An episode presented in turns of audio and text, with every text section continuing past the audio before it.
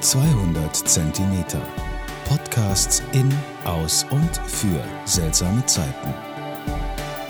Hallo liebe Zuhörerinnen und Zuhörer, herzlich willkommen zu meinem 15. Podcastbeitrag zur Kulturgeschichte des Weins und der Pfalz.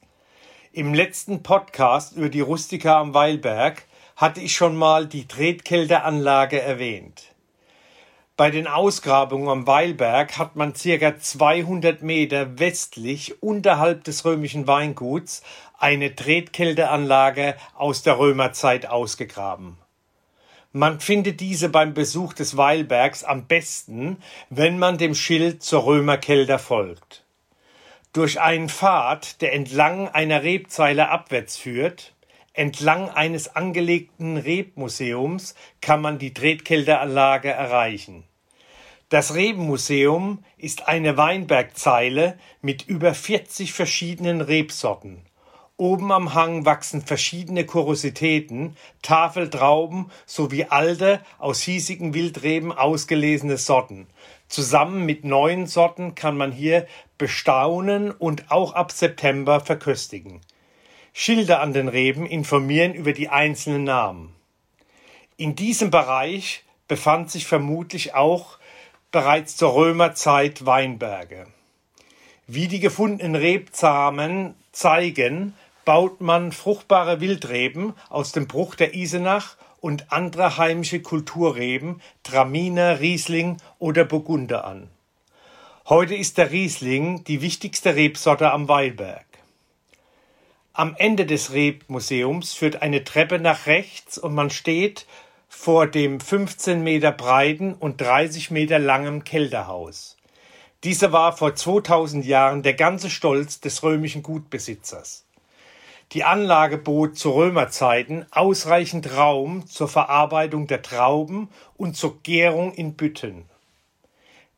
Dies entsprach dem Ertrag von ca. 20 bis 30 Hektar Rebfläche.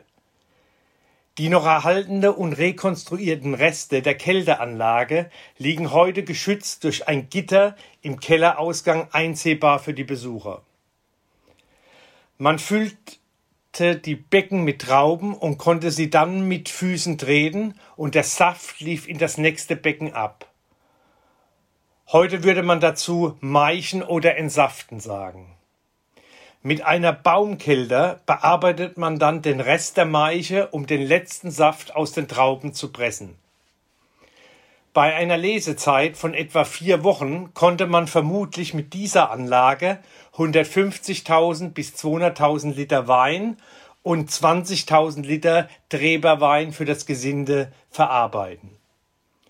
Interessant sind auch die beiden Säulen, die rechts und links das Dach, des Schutzbaus der Römerkelter heute tragen. Sie waren vermutlich in Römerzeiten als Unterlage für den Kelterbaum da. Die römischen Winzer schleiften an den Säulen ihre Sesel, so hießen die Rebmesser, noch bis in die 1950er Jahre. Die, Schlausch, die Schleifspuren mit Eisenoxidablagerungen sind deutlich an der rechten Säule zu erkennen.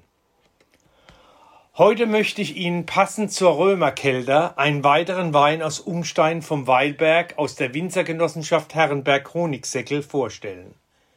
Der grüne Feltiner, Jahrgang 2017, ein Qualitätswein. Goldmedaillen prämiert von der Landwirtschaftskammer Rheinland-Pfalz. Die Trinktemperatur empfiehlt sich bei 8 bis 10 Grad Celsius. In der Nase ein toller Duft von Ananas und Stachelbeeren. Ein fruchtiger, frischer Wein mit einer markanten, pfeffrigen Note. Ideal zum hellen Fleisch und leichten Soßen. Ein echter Pfälzer Genuss vom Weilberg, den schon die Römer zu schätzen wussten. Ich hoffe, Ihnen hat mein Podcast gefallen. In Wiede wieder zum Wohle die Pfalz, Ihr Michael Born.